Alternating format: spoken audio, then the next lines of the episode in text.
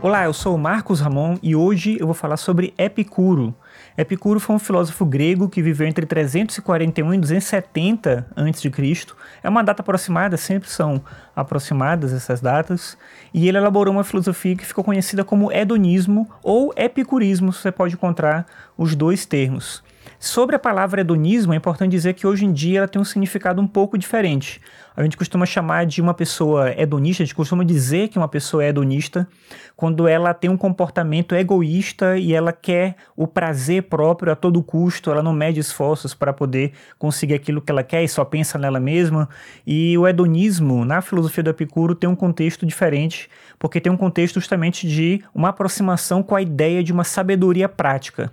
Inclusive, esses são os dois campos aqui que eu quero mostrar hoje, né, que eu quero discutir hoje. Primeiro, uma filosofia sistematizada que tem parte né, da, da obra do Epicuro. Epicuro escreveu alguns textos que sobreviveram, algumas cartas, enfim, são textos esparsos, não são livros sistematizados, mas tem uma noção de filosofia sistematizada, ainda que bem simples, mas ela está lá.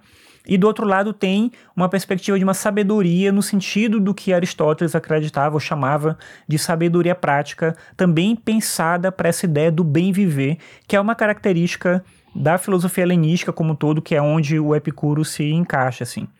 Então, sobre essa ideia de uma filosofia sistematizada, o Epicuro acreditava que a filosofia tem como meta nos proporcionar, nos permitir alcançar a felicidade. E aí tem alguns pontos importantes para discutir essa ideia de felicidade. Em primeiro lugar, ele defendia que a gente deve crer na existência dos deuses, mas a gente não deve temer os deuses. Da mesma maneira, a gente não deve temer a morte, porque quando a gente existe, a morte não está lá presente, e quando a morte chegar, a gente não vai existir mais.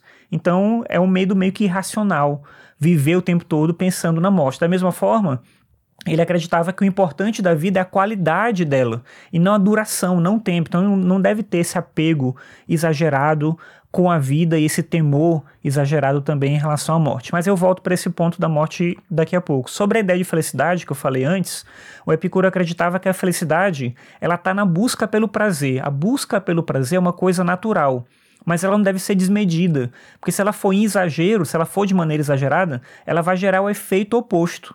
Ela vai gerar dor e, consequentemente, infelicidade. E aí, tudo que é bom e tudo que é mal, eles têm origem na mesma coisa, que são as sensações. Era assim que o Epicuro acreditava.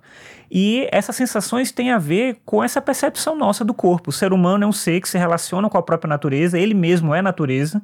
Então, o prazer e a dor vêm das sensações. Logo, a felicidade e a infelicidade também.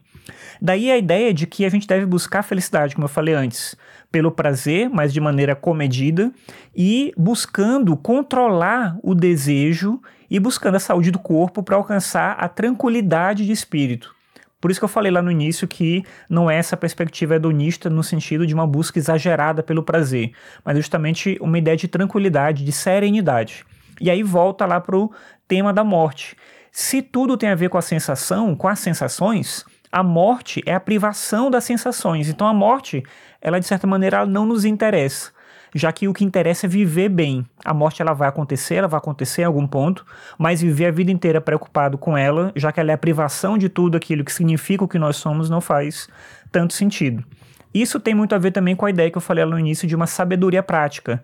O Epicuro vai apresentar dois pontos centrais aí. Primeiro, não acreditar cegamente no destino, isso tem muito a ver com aquela ideia lá de não temer os deuses. Então é importante acreditar na existência dos deuses, mas não acreditar no sentido de que eles controlam a nossa vida, determinam tudo aquilo que vai acontecer com a gente.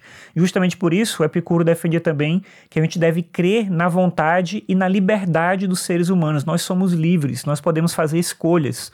E isso é importante. Isso é uma coisa que nos define. Então a gente não está à mercê do destino, dos deuses ou de qualquer coisa que seja.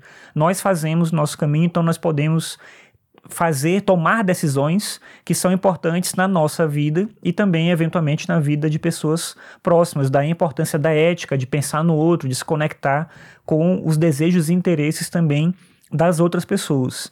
Como uma boa vida é uma vida que envolve reflexão, mais ou menos na linha lá do que o Sócrates já colocava, Para o Epicuro, não existe uma idade limite para filosofar. Ele ressalta essa ideia de que a busca pela felicidade é uma coisa contínua. A busca pelo processo de filosofar, de refletir, de entender o mundo, também é algo contínuo, porque é exatamente isso que nos garante a ideia de uma tranquilidade de espírito. É viver também de maneira consciente e não ser levado por aquela ideia que eu comentei do prazer que é algo natural, mas pelo prazer no sentido de que eu faço aquilo que eu tenho vontade. Não, eu preciso refletir, é preciso tentar entender, é preciso tentar compreender o que a gente faz e por que a gente faz. Só assim a gente pode se aproximar um pouco mais dessa ideia do que seria a possível felicidade.